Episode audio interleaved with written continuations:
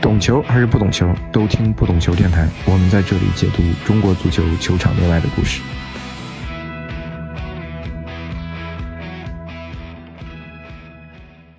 Hello，欢迎大家收听这一期的不懂球电台，我是主播大萌。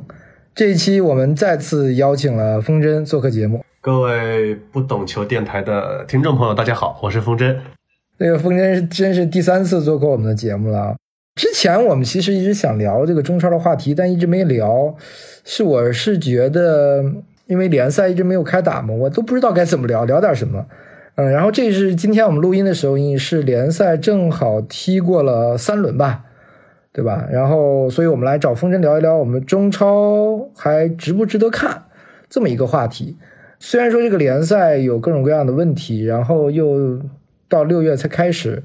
但终归是我们的自己联赛嘛，我们先从呃宏观的角度看说一说吧，就是说，呃，你怎么看我们现在中超这个整体的关注度呢？从你的个人的自我的这个朋友圈啊，或者在微博上啊，你感觉这个热度还怎么样？这个赛季？嗯，就是显然是就不如从前了，这毫无疑问的啊，因为如果只是从朋友圈的角度来看，因为以前朋友圈里边会有很多人在比赛现场。就是一到了比赛日的话，主场的话，朋友圈里边有不少人会在现场看球，不管是文字记者、摄影记者、电视台的，还是球迷，还是各种各种各样的人，对吧？都会去现场看球。那你现在就基本上朋友圈的人现在都不在现场了，所以他们自然而然的不会在朋友圈里边发那种东西，因为其实你以前要发个朋友圈。就是因为你在现场嘛，你才会发嘛。对对，否则你也没没有必要在对没有必要在朋友圈发这个东西。所以从朋友圈的角度来讲，我觉得就是明显感受到中超是已经没办法进入朋友圈了，这是一个直观感受。然后在公共平台，就是外边的公共平台，比如微博，就是也明显能感受到，其实你去只要去看一下那些呃俱乐部的官方微博下面的评论数量，你就知道。这个是非常非常门庭冷落的一一个一个职业联赛，就是我们上来直接聊这个话题吧，当然也很宽泛啊。就说你觉得中超还值不值得看？那又有什么值得我们去看的？如果说值得看的话，啊，这从哪个角度来看？主要是如果是从这个足球比赛本身的角度来看，我个人是不太不太愿意看的，就不值得看了。对。因为你本来中超大家爱中超，就是因为它是自己家门口的比赛嘛，这个就还是多多少少它是代表了某个城市、某个地区、某个人群，在这个东西里边，我们一块儿去寻找某种共性，然后我们去享受这种集体的这种啊，就是在一块儿类似狂欢的这么一种一种活动吧，我是这么理解这个这个职业联赛的。但现在你都没办法接近它了，那你。怎么去跟他互动，然后怎么去寻找你自己在里边扮演的角色呢？就是很难寻找寻找到了，那就纯粹是比赛了。你去欣赏这个比赛，那你欣赏他啥呢？当然，现在欧洲联赛也结束了，其他地方也没联赛了，那可能还能看看。对，没有比赛可看了。对，还能看看这个，这种情况下看看中超联赛。但是真的就是比赛本身真的是没啥吸引力的，除非你是一直关注这个球队的，你真的是很投入了感情对这个球队，然后你持续关注他，我觉得这这部分球迷他还是依然存在啊，但不能说没有，但是这部分确实是非常少的啊。不要看他们在网络上很活跃，但他们的基数是非常少的。嗯，其实我觉得从人群上来说可以这么讲，就是我们这个联赛因为。现在没有主客场，然后你电视的直播一定会相当于我们这个连接是是中间隔了一层嘛，嗯，那就是我们很难再吸引过来一些新的球迷，也就是说吃老本嘛，对对，就是你过去有多少，然后但过去你吃老本呢，你要比如第一个赛季我们这个赛会制的时候可能还能维持住，但你到第三个赛季的时候，你这个老本吃的可能能剩下六成或者五成就就不错了，对吧？大概是这么一个，我是这么理解啊。是的，就是至少从呃球迷组织这一块来看，这三年是没有没有人新加入球迷组织的。你想想，就是没有新球迷加入是肯定的，然后老球迷肯定也走了一大波啊，这就是现状嘛。我是说从比如说联赛产品的这个角度上讲啊，嗯，因为去年我们这个联赛的这个作为一个产品的内容产品的角度，他去年踢了应该二十二轮，二十二轮才一百一百七十多场。那这个赛季我们扩军，然后十八个队儿要踢三十四轮，如果踢满的话，要到三百零六场。那你的产品数量其实增加了很多嘛？但是你现在是，嗯，在数量增加了，但是有质量，我觉得是不是还没有上赛季的那种质量好？因为上赛季其实前半段我们还是有很多的这个，呃，大牌外援的嘛，对吧？上赛季这个上上半赛季的时候，就下半赛季逐渐各个队遇到了问题，包括这个疫情啊。我就是说，你这个联赛的这个，比如说这个产品，你怎么看？现在我们的这个外援这个缺失对比赛这个质量的影响呢？因为我们也其实看到了山东包括海港两个我们之前认为的一个争冠的一个球队，但其实，在缺少了外援的情况下，踢的我们发现并不好看。所以，外援对我们这个联赛的影响是非常非常大的，观赏性肯定是少了一截，这是毫无疑问的。但是，那你说这个有没有没有别的办法？因为情况就这么个情况，就是我们只能去接受这么一个现实，我们也没办法挣扎，也没办法。你现在唯一的大牌，可能就是费莱尼，还有即将复出的奥斯卡。但是这两个队都是有很硬的这种国企背景，他们的这种资金是有稳定输出的啊，有保障的。但是，就是你不可能苛求所有球队都有这样的国企背景啊，对吧？就是他们还其实，我认为泰山跟这个海港还是处于金元足球的呃尾声，还没尾声，还没有完全进入新的新的阶段。对他们这还是处于金元足球的阶段，至少这两个外援是对吧？这两个外援如果走了，这应该是彻底结束了，对吧？因为再也不会花那么多钱买外援了，因为他俩薪资摆在那儿嘛，对吧？对对。还有一个，你之前也我看你在微博上也聊，然后我我也在看到，就是说我们联赛这个从转播层面啊，就是我们转播提供的这个质量太差了。这个差也是是不是基于我们几个球场它的这个原本的先天条件不足啊？就这个赛季我们是三个赛区嘛，三个赛区它的球场其实不如之前上个赛季，对吧？上个赛季应该是大连和苏州。它的体育场其实还是用的比较多的，现在用的比如副场啊或者什么比较多，导致它转播的这个效果，我确实看的这个观感是非常差，就我感觉像，因为你比赛本来质量不高，如果你转播质量再不高，我就有点像看之前的预备队比赛那种感觉。对，确实是，就是我还记得去年上赛季的大连赛区，它也有一个副场，对，但那个副场呢？就是那个就感觉很好，就他那个拍摄的角度，因为他他那个好像离得很近，还有他有有那个看台高度也也还够是吧？对他看台高度够，但是我在海口这个比赛就是这个完全没有，嗯，就是完全没有高度，我也不知道他为什么不能够及时的去调调整搭一个高台什么的啊？就是其实我觉得，当然搭个台子并不是那么简单的事情，但是我认为还是应该。迅速解决这个问题，因为你你让观众看的很不开心啊！人家付费看一场比赛，然后看这样的效果，本身质量就不高，对吧？比赛质量就不高，然后还什么画面质量也不高，那你这不是其实有损中超联赛的品牌价值？我认为，因为那天我看那个国安跟天津那场比赛，不是有最后一个绝杀吗？那个镜头就就导致出现了很多问题。我们这个作为电视机前观众，其实不太能看得出来到底那个。那个线在哪儿？因为就是它的受转播的这个限制嘛，它那个机位也不好架。对，所以这这让大家的体验非常不好。你也没有一条线告诉观众这个是越位了还是没越位，对吧？对对对对对，因为我记得第一场揭幕战的时候，山东跟浙江那场比赛，就觉得观感还是很好的，因为有观众嘛，有观众，然后有转播，有呐喊声。然后你如果是一个完全的这种。就就是这种副场也好，或我不知道海口那个是什么场，又没有观众，然后机位又架得很低，你看起来真是，我觉得那个比赛看起来是非常遭罪。就除了我们作为专业的这种关注这个联赛的人，你其他的人看这个比赛，我就啊，我真是觉得好无聊啊！比赛质量又很低。是的，所以我觉得中超公司还是得想办法去解决一下这个事情。它也不是个什么太大的事情，但是它就很影响，很影响观感。你怎么看这个赛季？因为我们知道这个赛季中超这个付费转播了吗？因为之前我在 PP 的时候，其实 PP 也有过这个付费直播中超的时候啊。那这个赛季我们这个局面之下，你如果还让付费，是不是对这个联赛整体传播有很大影响？你比如说，你国安打天津这种比赛，你让大家付费去看一个这样的比赛，我是觉得可能会适得其反啊！大家看完这个比赛以后，就再也不愿意付费了，对吧？因为我知道你是自己花了这个买了会员，对吧？嗯，对，就是，哎，这个事儿吧，我是觉得就是有点不太好理解。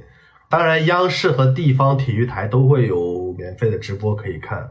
就是对于在网上看球的这部分球迷来说，他们可能真的是死忠，我觉得啊。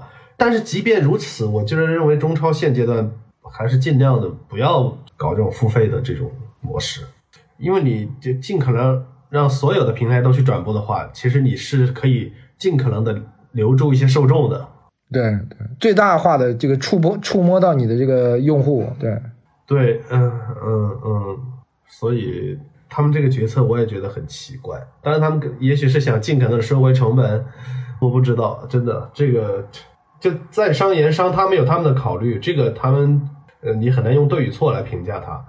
我觉得更倾向于他们在试水吧，看看中超这个 付费的人群到底有多大，比如不付费的场次跟付费的场次比。因为他们从来没有做过，对吧？他们不知道，他们心里没有那个谱，不像 NBA，他其实心里已经很有数了嘛，对吧？那你比如说，我买了，我买那观赛券，一一个观赛券，我看一场这个 NBA 总决赛也是也是一个券，我看一场国安打天津也是一个券，我就觉得我看亏了，亏大了。我一个月好像才八张这个观赛券。对对对对对，是天津那场打国安那场确实看亏了，看的人很郁闷，对吧？就是啊，难受啊，难受。还有一个问题，就是因为之前我们的两个赛区其实没有那么热嘛，这个赛季从六月开始，然后你一个梅州，一个海口，我觉得从队员的角度来说，我觉得也非常遭罪啊。就是这么炎热的天气下，你如果呃，我们现在的密度应该是四天一场。我觉得比赛可能，比如刚开始几轮还还会，我觉得观感可能会比之之后还要好一点。我甚至觉得之后会更差。就是在这种炎热的天气下，我觉得对队员也是个煎熬了。这怎么说呢？就是其实我向来也不太喜欢强调这种天气的原因，因为东南亚的球队也一直在这种气候下比赛，然后西亚的球队也一直在这样的气候下比赛。就是我怎么一到我们中国球员就是。就感受就觉得他们很难受啊，受不了呢。其实我觉得没有必要太过强调这种天气原因吧，因为当地人也在那儿生活，对吧？然后以前南方的球队到夏天的时候也是主场要在自己主场打比赛的，其实也很热。那武汉、重庆、南京夏天其实都很热，就是上海都很热，所以我觉得还行吧。就是这个倒不是什么什么大的问题。就千球，我觉得中国球员千万不要拿这个做借口，什么天气太热跑不动啊，就千万别。但我是觉得是有叠加效应的嘛，不知道你理解我意思吗？如果比如说单纯的这个天气，比如一周一赛，那我觉得不应该是借口。但有一个叠加，就是你四天一场，然后在这个这个这个情况下，可能就是，但这是一个现现实了，这这个没什么可抱怨的，我觉得。对我不是抱怨，我是我是在担心我们的联赛的。随着时间的推移，质量会比现在还差，因为现在我已经有些比赛完全看不下去了，比如天津跟跟国安那场，我完全看不下去。是这个，我觉得就是属于就是它赛程很密集，就三四天一场比赛，就是你不管在什么样的气候下边，肯定是质量都会都会打折的，这毫无疑问的。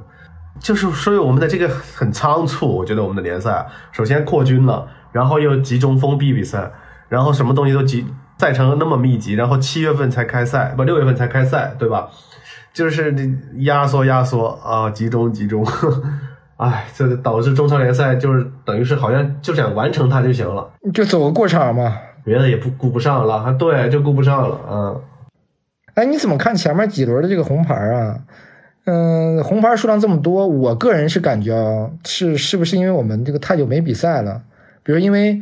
嗯，很多球员是从上赛季中超结束，应该是一月一月初，对吧？十二月底到现在六个月没有比赛，然后他一下要进入到这个很强的那种中超的这种比赛节奏里面，就是他要发力，但一发力呢，又又完全没有比赛节奏，就会导致很多，比如说动作变形啊，或者说一些问题啊，比如说徐新那个或者郑铮那个，包括石科那个那个那个红牌，我都觉得可能是这种类似的问题啊。就是我觉得是，首先就是证明他们竞技状态不好啊，这首先就是因为你到了场上，你就是你的你的判断啊，然后你的动作，其实并不是你有时候你可能是失原本想的那个那个初衷，对吧？嗯，对，你可能失去了控制，对吧？或者你刹不住车，都是跟你的身体比赛情比赛这个状态有关系的啊。这只能说明还是球员各方面并没有准备好。或者说这样的赛制必然出现这样的情况吧。说完这些，我们是不是说一些联赛的看点啊？我觉得联赛的看点，我想分两部分说。我觉得一部分可能是从竞技层面的角度，我们看这个比赛，因为无论它再不好也好，或我们总得找点亮点嘛，是吧？那你不然都没有亮点，那我们看什么呢？我们起码给自己找点乐子。我觉得除了竞技层面的，我们可能后面我们再聊一聊这个非竞技层面的啊。非竞技层面就是 除了赛场这这些东西以外，聊一些赛场外的，比如说欠薪啊、股改啊，其实这些都是问题嘛，对吧？所以，我们先聊这个就是球场内的吧。球场内的，你觉得这几轮下来，你自己的整体的一个观感是什么呢？比如对这些球队的认知啊，或者说对球员的认知啊？怎么说呢？其实球员自己还是很拼的，就在球场上，大家也能看到。这个他们其实应该是珍惜这样的工作机会的，啊，作为球员来说，职业生涯就是是有限的啊，就不是说我等我等今年过了，明年再来，其实他已经失去了一年了，所以我认为球员是很珍惜他们的这个工作机会的，呃，但是确实这种疲惫，精神上的疲惫也是显而易见的，啊，这个产品联赛这个产品就主演对吧？参与演出的这些演员都可能觉得。调整不好自己的状态，那你说怎么让观众去买这个单呢？这个就问题就在这儿啊。然后嗯俱乐部各俱乐部的态度，我觉得都是算是无所谓吧。其实很多俱乐部真的是无所谓啊。你比如说广州广州城、广州乃至深圳，我甚至觉得天津呐、亚太啊，甚至国安、啊、申花这样的球队，其实都无所谓，他们就是正常踢。我他们绝对不会给球员压力，嗯，就战意不浓，对吧？就他们就正常踢就好了，就看全看你球员自己了。俱乐部也不不会给压力，说我们一定要怎么样，一定要取得什么样的成绩，没没有。还有，我们说说这个几个球队吧，有没有让你感觉就是表现很好的？当然，大连大家都知道表现很好嘛，很惊艳啊。梅州，梅州队我觉得也不错。然后其实几个升班马都挺。挺带感的，因为我觉得是不是跟他们之前备战比较系统有关系？他们是备战最系统的球队，升班马啊，包括大连也是，他也是因为降级了嘛。还有一点，他们是不是战意也比较浓啊？对，因为他们上来之后肯定不想降下去嘛，他们的目标是明确的，就是保级。对对对。但是其他队的目标虽然就是保保级就行，但是它不是明确的嘛，对吧？那不一样啊。哎，你怎么看这个大连这个谢辉啊？无论从他们的技战术还是他的发言啊，或者怎么讲，这个教练肯定是一个新派教练了，就肯定不是中国足坛那种老派的那种那种教练。但是我觉得这跟他自己个人坚持有关系，就是说他他就是认定了我就要做职业教练啊，我也不去做解说员，也不做不去做总经理，我也不去干别的，我就是做教练。那我认为就是这个是值得大家学习的。那这样的教练有很多啊，那比如陈阳、郝伟，其实都是这样走过来的嘛，对吧？就是我只做教练，其他的其实技战术啊什么的，呃，我倒不用不能用先进不先进啊。比如我们有一些教练也很讲究传控，但我觉得可能不如谢辉带队展现出来的那些东西更让我们心动。怎么说呢？就是大连给人的感觉就确实在高位逼抢上面做得很好啊，这个是让人眼前一亮的。这个我觉得还是跟他们的备战有关系，真的就是随着赛季的深入，他能不能持续做到这一点，我也是持怀疑态度的。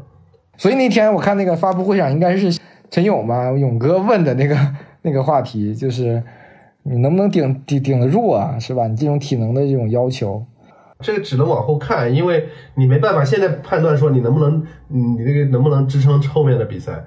其实人家教练都没办法回答你，因为他没往没没往后打，他怎么回答你呢？对不对？他也没办法确定我这个赛季是一个什么样的状态踢下来，他也不能提前给这个泄了气儿。对他这个问题是一确实是存在这么个问题，但是呢，这个问题注定是没有答案的，所以我问出来其实确实也没有啥意义。哎，那你怎么看谢辉的几个发言呢？他在发布会上啊，或者什么？其实我觉得中国中超其实需要这样的一些教练。本身这个比赛已经嗯没有太多看点乐趣了嘛。如果我们每个教练在说，哎呀，我们学习啊，打好比赛啊，是吧？那那更没意思了，对吧？那我觉得谢辉的一些发布会好像还能出现一些一些点啊。他向来不是很套路的那种，对，他是有啥说啥的，而且他性格一直是这样，这个还还挺好的，嗯。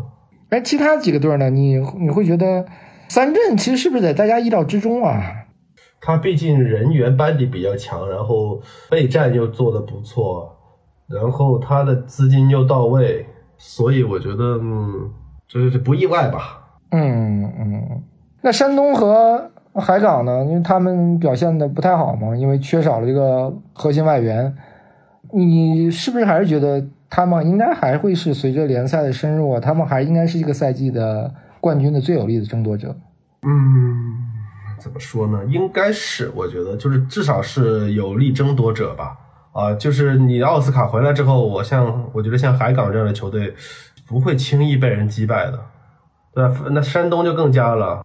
哎，那你觉得有有人你能冲击这两个吗？三镇应该可以尝试一下，可以尝试一下，因为他班底确实是比较不错啊。这些人，至于其他的球队吗？申花，我觉得申花很难吧？有点难，哎，就是不知道他他没有外援啊，他只有一个那个巴索戈。对，就是得往后看，哎，随着赛季进程得往后看看这些球队有没有什么调整啊，包括国安啊。其实我看申花、国安，我觉得表现都在预期之中啊，就是都不好也不坏，我觉得很难但他们觉得打出这个联赛的一些嗯比比较亮眼的东西啊，或者说对这个联赛的格局产生一些大的影响，我觉得可能都不会。这也是一挺可惜的一点啊，就是这两个球队，我觉得就趋于平庸了嘛，甚至没有故事可讲。比如申花上赛季，我甚至觉得还有故事可讲嘛。唉。现在中超里说，其实比如说咱俩做一期节目聊中超，有时候都显得尴尬，你知道吗？就是这个联赛它没有什么大家关注、特别关注的东西了，就是它在社会层面其实并不那么引起关注了，呃，它只是可能在小圈子里边还是是个话题。所以我才过了三轮我才聊这个话题啊，就是我不太知道到底应该聊什么，但是我一个自己的联赛开始，那我必须要聊一个中超的话题。对，就是唉，就是反正到这么个地步吧。就只能说，中超联赛也是中国社会的某种缩影吧。嗯，我我觉得这个说的很好，就是我们社会可能也大概对，没错，处于这么样一个一个一个阶一个阶段吧，是吧？怎么能让大家能提起点兴趣呢？除了防疫之外，对，真的就是就差不多就是这么个事儿。中超联赛也就是可能就是一个缩影。嗯，因为我们现在看广州和广州城，还有这个河北啊。是我真是看他们打的很艰难啊！你其实竞争对手就是这几个加上几个升班马球队嘛，但升班马球队明显打得更好。比如特别是广州和广州城这两队，你我是担心熬不过去，这个赛季降下去啊，降下去了，下赛季能等不来股改了。所以怎么办呢？现在只能熬着呀。是我真是觉得很难啊。那熬了，你觉得比如说第二阶段或者第三阶段转会窗在开的时候？可能会不会有变化呢？如果按照现有的这个人员的班底去打，我觉得广州是最艰难的。广州城也就稍微好一点，因为广州城不是起码要回来一个外援吗？嗯，两个吧，对，对对对，起码还会好一点儿。你你会不会担心明年这 明年广州没有球队了，没有中超球队？可能性不小，我只能这么说，真的。因为这是竞技层面，我们聊非竞技层面。你觉得广州？城啊，特别是他们现在这个股改，我觉得和深圳是不是一样？都是，但深圳因为这个本身的班底比广州这个城要好不少啊。就算它股改面一样情况，那你深圳是可以拖得起的嘛？但你广州广州城拖不起啊，我们 City 拖不起啊。就是现在债务问题该怎么解决？其实对各家俱乐部都是都是最最最头疼的。你过往的球员那些薪水。只是只是债务的一部分，其实对很多俱乐部来说，他有他可能有些供应商的钱他也拖着，然后这个那个的钱他也拖着。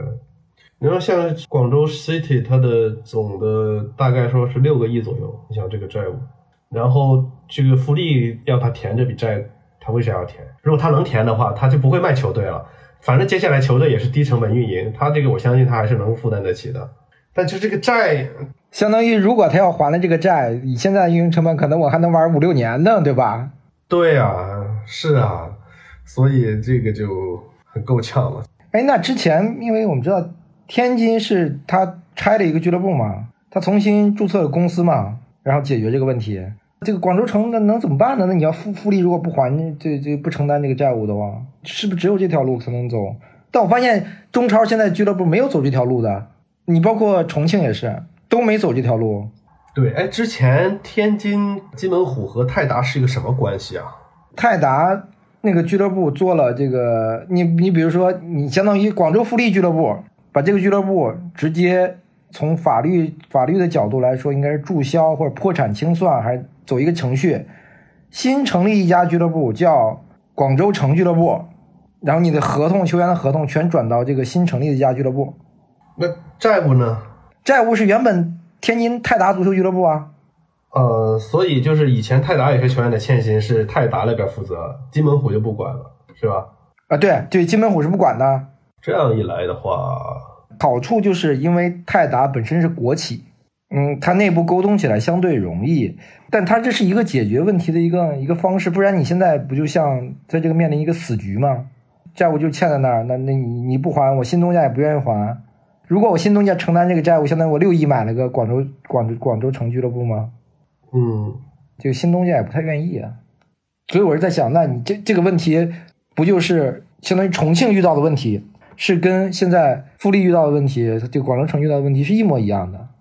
然后我们很多俱乐部都在面临这个完成股改的俱乐部，都是因为呃没有什么既往的债务，比如说建业啊、河南是吧？我山东啊，他没有没有这个债务问题。你只要有债务的，那就像我刚说，他换一个公司有有可能解决这个问题。你就是你所有的欠款都都找富力去要去，富力说那我还不起，那我破产行不行？然后你们组一个新俱乐部，那个叫广州什么什么队，然后去打比赛，就像天津金门虎一样。这个这太复杂了，就是你也不知道中国足协那边有没有相应的政策啊？因为那个天津金门虎有个特殊情况，它是指令性复活，就它一旦指令性复活，很多政策什么样的东西它就不是障碍了。对对对。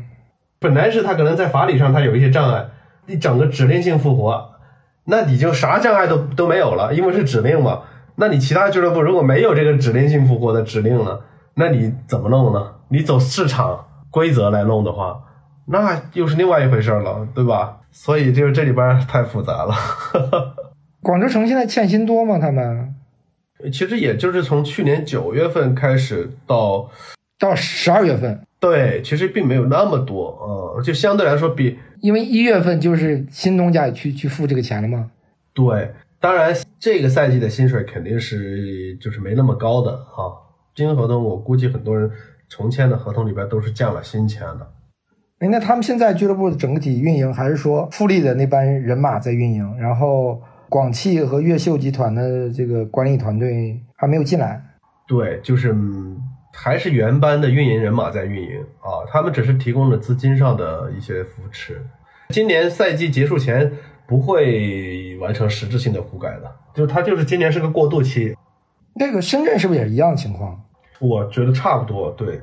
所以说问题的核心就是广州城得守住这个中超的资格，才能有可能这个完成骨干。如果你守不住，那你广州本地企业他有意愿去接一个中甲球队吗？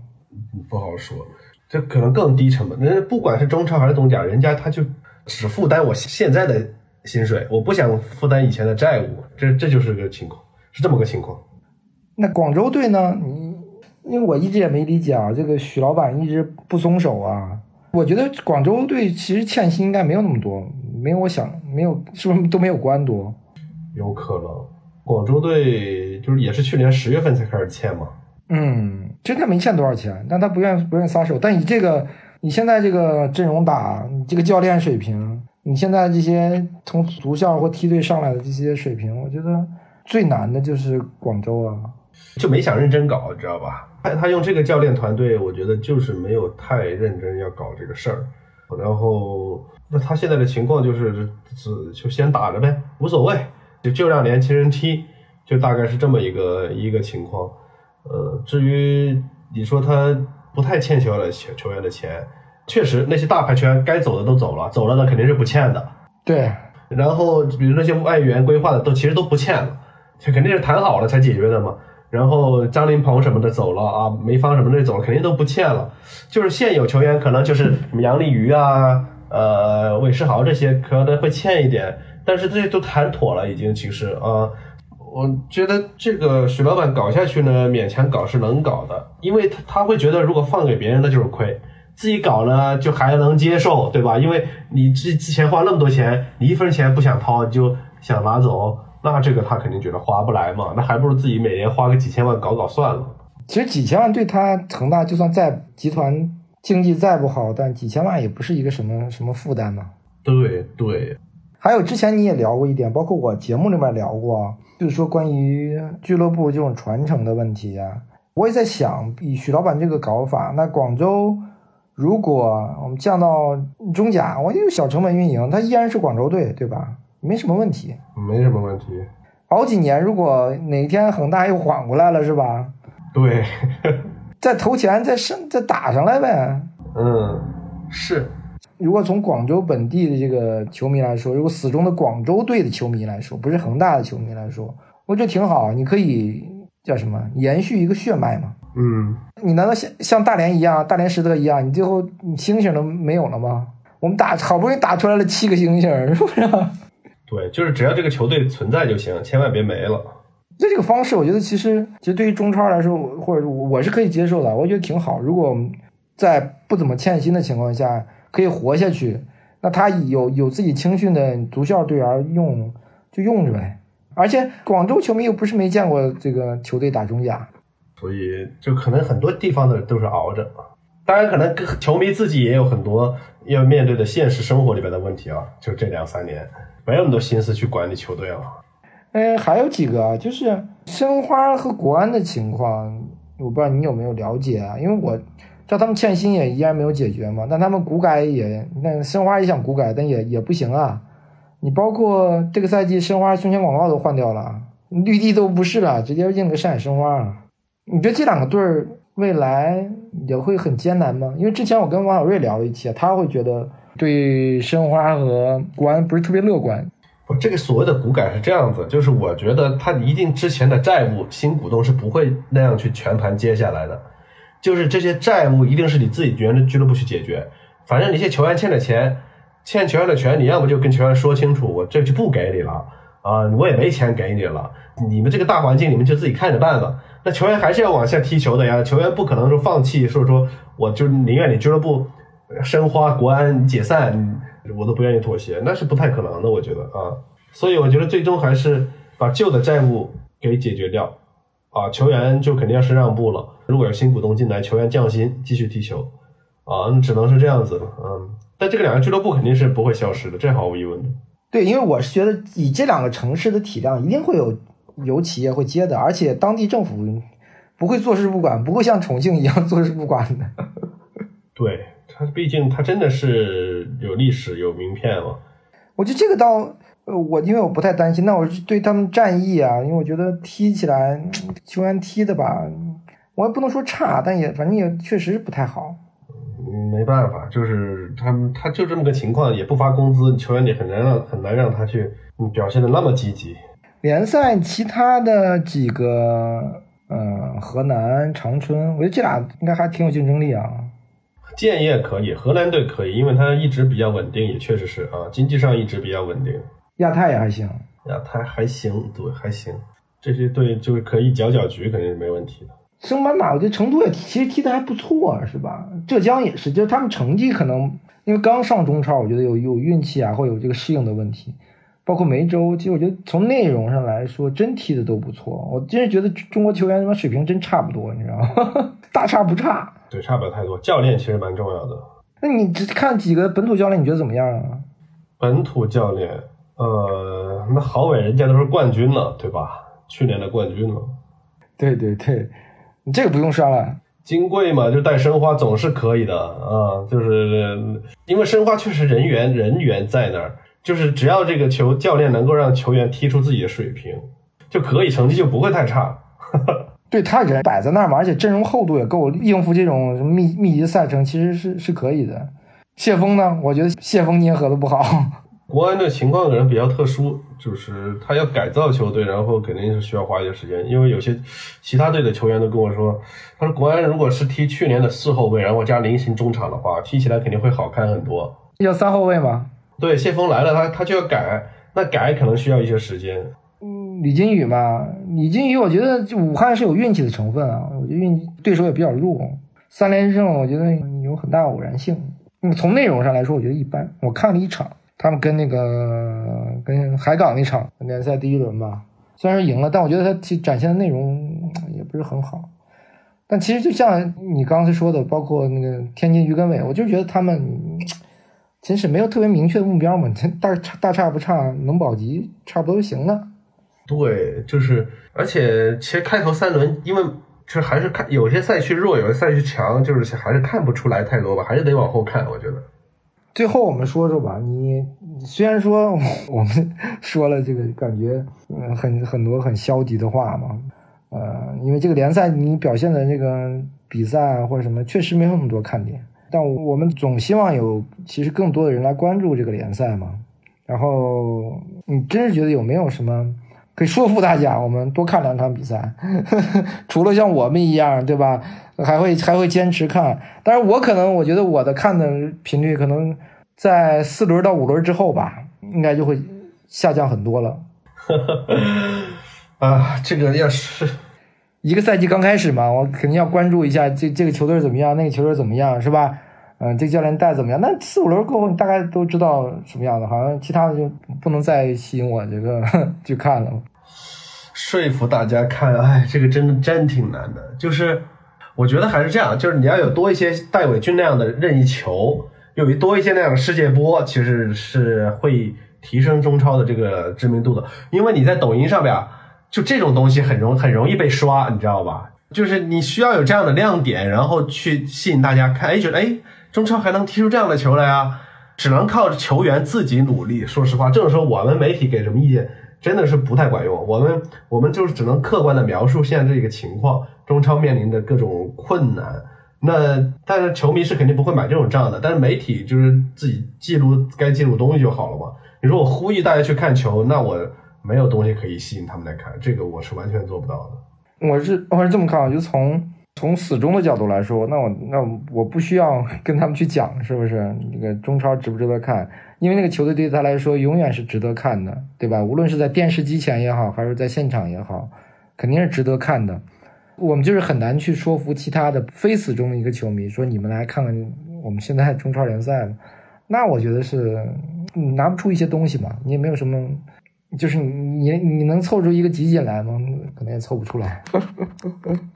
你刚说戴伟俊，我就想说，那从新人的角度来说，这个赛季你也看到了有些什么不错的新人吗？我觉得戴伟俊也不算新人了吧？不错的新人，嗯，要不然我们关注什么呢？除了球队，除了教练，那你这些老队员大概都那样了，对吧？那可能我们更希望有一些年轻的一些球员可以从这个联赛里面冒出来，因为他们这个赛季机会肯定会更多嘛，这毫无疑问，对吧？对，但是到目前为止没有看出谁什么横空出世的球员，真没有。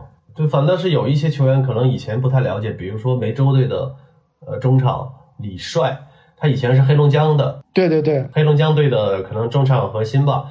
但是他昨天踢了之后，我会发现他，哎，这个球员很聪明，踢球，嗯，就是他的传球啊，他的什么的各方面都不错。就这些是一些是一些亮点，当然这个其实还是圈圈子里边人才关注，这个他都不足以吸引到圈子外边的人来进来看。那圈子里面，我觉得就因为都不算新人嘛，比如林良铭是吧，也表现很好，那我觉得也不新了嘛，已经踢过几个赛季，年年纪也摆在那儿了，九七的吧，九七都二十二十五了嘛，二十五能能称之为新人？对，所以就将就看吧，只能这样。就等着熬着，等着重新回归主客场。我相信回了回到主客场的赛制里边呢，就球迷能正常进进场看球的时候，我觉得还是会热闹起来的。所以应该更期待二二零二三嘛？这个赛季真是我是属于我们大家熬过去嘛？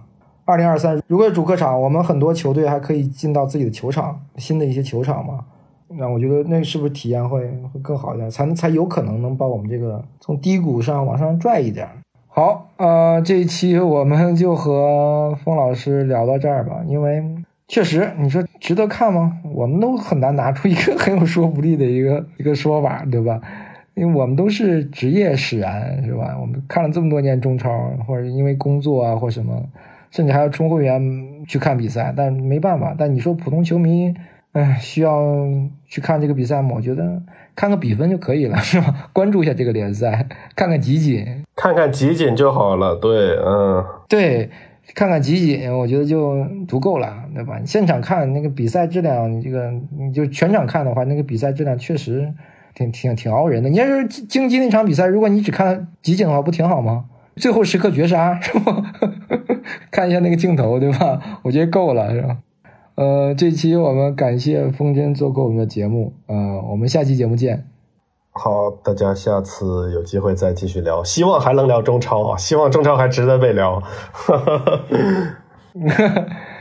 呃，我我估计最近不太会聊中超具体话题了。我们下次请这个冯老师来跟我们聊聊这个叫什么“国安是不是豪门”怎么样？这个话题，哈哈哈哈这可以啊。其实接下来应该是有东亚杯，我觉得到时候那时候可能国内又有一波对足球的关注啊，因为毕竟是跟日韩交手嘛，也算是一个正今年我们是不是唯一的国际比赛啊？